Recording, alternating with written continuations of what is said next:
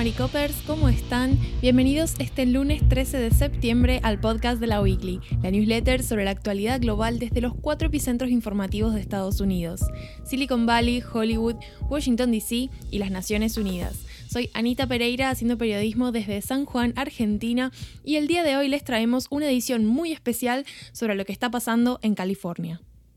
¿Qué está pasando en California? Bueno, que el próximo 14 de septiembre, es decir, mañana, los ciudadanos de este estado van a ir a las urnas a una votación muy especial porque tienen que decidir si revocan o no el mandato del gobernador, el demócrata Gavin Newsom. La revocatoria de mandato es un procedimiento dentro de lo que normalmente se conoce como mecanismos de participación directa o democracia directa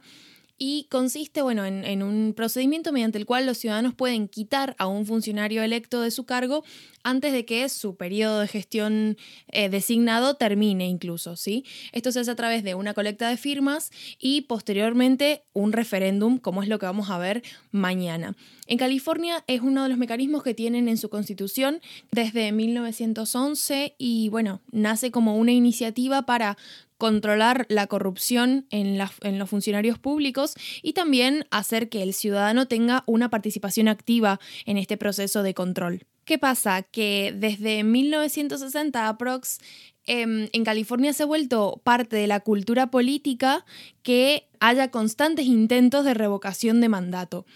si hablamos, o sea, si pensamos sobre todo que estamos hablando de un Estado súper demócrata, súper azul, estos, estos intentos de revocación suelen estar liderados por republicanos y tienen una larga trayectoria.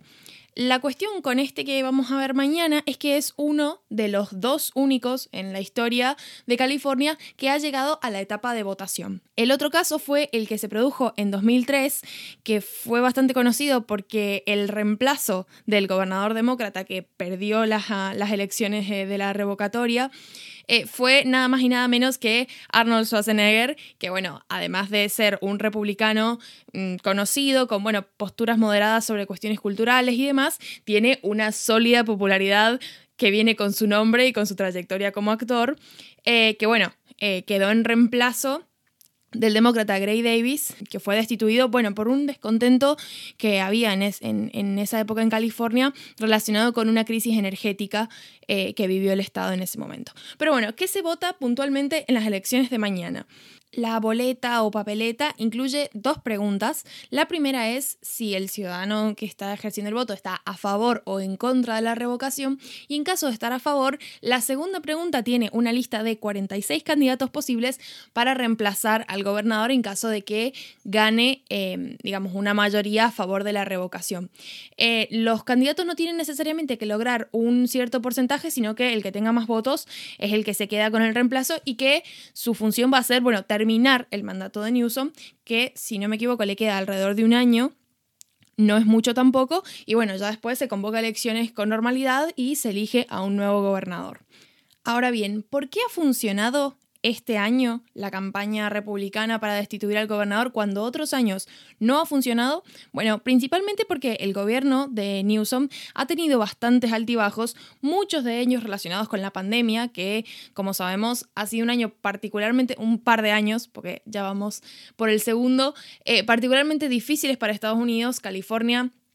es un estado sumamente poblado y que además del factor de pandemia tiene factores climáticos como han sido los incendios forestales que si bien se dan todos los años como que suman complicaciones al gobierno de Newsom que bueno obviamente han sido aprovechadas por los republicanos que están buscando conseguir el apoyo suficiente para revocar su mandato.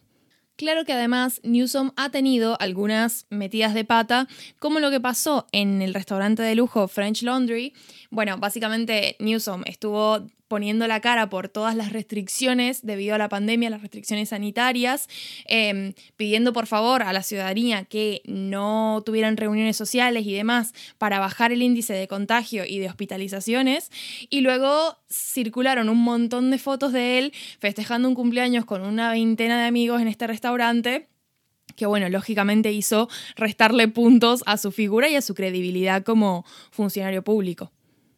Entonces, ¿qué es lo que han hecho los republicanos? Que es lo más lógico de hacer cuando se trata de un partido opositor. Han organizado los meetings en torno a los distintos candidatos puntualizando en todos estos puntos flojos que ha tenido Newsom en su desempeño como gobernador y aprovechando algunas situaciones puntuales que ha traído la pandemia, como lo que está pasando con los latinos. Los hispanos son el grupo étnico más grande en California, tienen casi el 40% de la población del estado y aproximadamente un 28% de los votantes registrados. Y bueno, como hablamos de un estado puntualmente mm, demócrata, azul, bastante inclinado a la balanza hacia ese lado, es un grupo que suele respaldar mucho las políticas demócratas. De hecho, en, hace tres años, cuando Newsom se candidateó para el cargo, el cargo de gobernador, el 66% de aproximadamente le dio su apoyo. Entonces, eh, se trata de un grupo con el que Newsom a lo mejor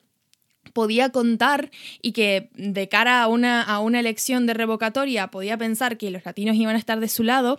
pero luego de la pandemia las cosas se han complicado muchísimo. De hecho, hay una estadística del Departamento de Salud de California que me resultó particularmente dura, que dice que los latinos representan alrededor del 45% de los fallecimientos por coronavirus en el estado de California. Y sumado a esto, dos tercios de los latinos, aproximadamente según el Instituto Económico Latino de California, han perdido sus ingresos laborales durante el 2020 debido a estas iniciativas de cierres y restricciones por motivos de sanidad. Entonces, se trata de un grupo particularmente vulnerado y que como los republicanos están aprovechando esta circunstancia para tener una narrativa que golpee de lleno al gobernador, quizás ya Newsom no puede contar con ese voto férreo de la comunidad hispano-latina y de cara a las elecciones le puede representar una complicación. Pero pasemos ahora a quien es hasta ahora el principal, el mayor rival del el gobernador demócrata, quien es Larry Elder, de 69 años, es un presentador de radio mm, de corte conservador republicano que conduce The Larry Elder Show. Elder anunció su candidatura en julio, afirmando que fue su compañero de radio quien principalmente lo animó a competir en esta carrera electoral, que bueno, candidatos no faltan, porque como decía antes, son 46 y dentro de ellos hay una variedad de personajes. Tenemos una ex olimpista, estrella de reality y activista trans. Tenemos un youtuber, tenemos un ingeniero de software y pastor de una iglesia, una profesora de yoga, life coach, chamana. Hay como muchos perfiles, una variedad, un abanico muy amplio y de hecho, hablamos de un abanico amplio por fuera de lo que es el Partido Demócrata, porque los líderes em, demócratas tomaron la decisión estratégica, si se quiere, de disuadir a posibles candidatos dentro del partido para consolidar el apoyo hacia la figura de Newsom y no perder votos, digamos, en esa disyuntiva. Pero volviendo a Elder, se trata de un tipo que ganó bastante apoyos, em, ni bien anunció su candidatura y las semanas posteriores, y luego de ese apoyo, el actual gobernador lo que hizo fue endurecer su campaña contra este republicano para frenar el ascenso. Lo que básicamente pasó después fue que las campañas de ambos se han convertido en mutuos ataques y se están constantemente sacando los trapitos, porque bueno, eh, Newsom lo que está buscando, lógicamente, es destacar al máximo los logros de su gestión, sobre todo los que ha hecho en materia educativa, las escuelas comunitarias, por ejemplo, los fondos de ahorros para niños en guarderías, ha invertido mucho en salud mental para infantes y adolescentes, entonces bueno, está buscando que eso se reconozca y por otra parte, Elder lo que está haciendo es literalmente destacando todos y cada uno de los fracasos. Y bueno, Elder justamente no, a ver, es un republicano, pero no está eh, presentando su candidatura como 100% alineada dentro del Partido Republicano. De hecho, se ha negado a,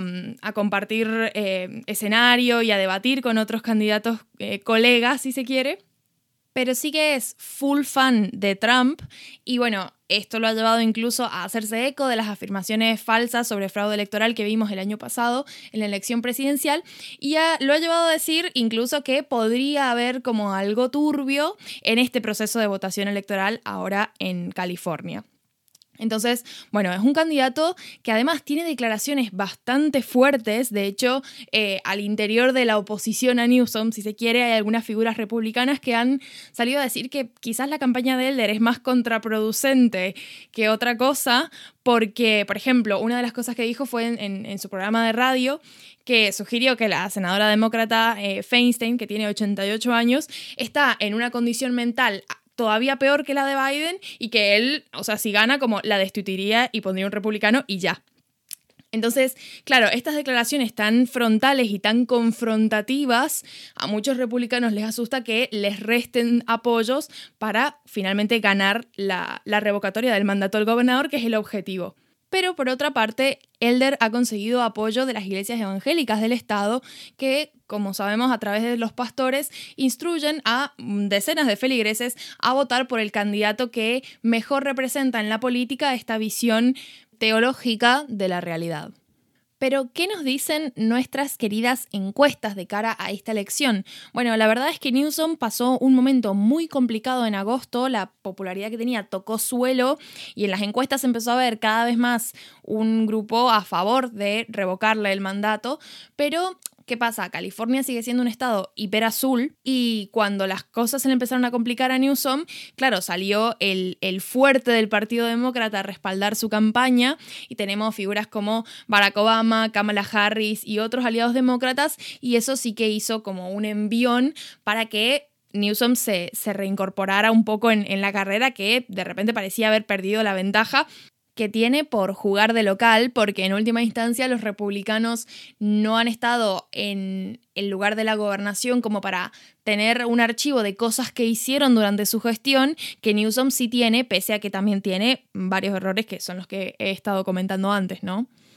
Además, la situación en el Senado, que a día de hoy está 50-50, es particularmente frágil y las declaraciones de Elder sobre esta senadora eh, Feinstein, que es la que tiene 88 años, demócrata, eh, sobre reemplazarla y demás, claro, de repente podría inclinar la balanza y es lo último que los demócratas necesitan, sobre todo cuando todavía no llegamos a 2022, que va a ser verdaderamente el punto en el que veamos qué tanto terreno han perdido los demócratas en estos dos años desde la victoria con Biden. Entonces, bueno, se entiende el apoyo y dentro de todo pareciera funcionar. Ahora por último, ¿cuándo vamos a conocer los resultados de esta elección? Bueno, em, cabe recordar que los republicanos en California y en general están bastante escépticos con el tema de la integridad de las elecciones, del fraude electoral. De hecho, como les comentaba antes, Elder eh, ya hizo declaraciones sobre que quizás como podía haber algo sucio en, en el conteo de votos y demás. Entonces, bueno, si de repente el margen de distancia entre un candidato y el otro no es tan amplio o si los, demócratas ganan incluso, podemos pensar que, bueno, que van a haber posibles desafíos legales eh, comandados por los republicanos que pueden alargar el proceso de confirmación de quién es la figura ganadora. Lo otro a considerar es el tema del voto por correo. Hasta el jueves se habían devuelto más de 7 millones de papeletas, de boletas, que es casi un tercio del total enviado. Esto contribuye a acelerar el conteo porque todas esas boletas que llegan antes del día de las elecciones se contabilizan antes y hace que no estemos al trasnoche del día de las elecciones esperando que finalmente terminen de contar las boletas. Pero claro, también implica que hay un montón de votos que se cuentan por fuera de lo que es el día de las elecciones y que puede ayudar a alimentar todas estas teorías conspiranoicas sobre constantes fraudes electorales que los republicanos tienen ahí como as de manga en caso de, de que las elecciones no salgan como lo esperan. Pero bueno, ustedes no tienen absolutamente nada que preocuparse, que seguro desde la Weekly vamos a estar informando quién salió ganador, cuáles fueron las circunstancias de la victoria y todo lo importante que esté sucediendo tanto en California como en Estados Unidos, como siempre desde la Weekly. Así que bueno, les deseo un feliz comienzo de semana y nos escuchamos pronto, donde siempre. Adiós.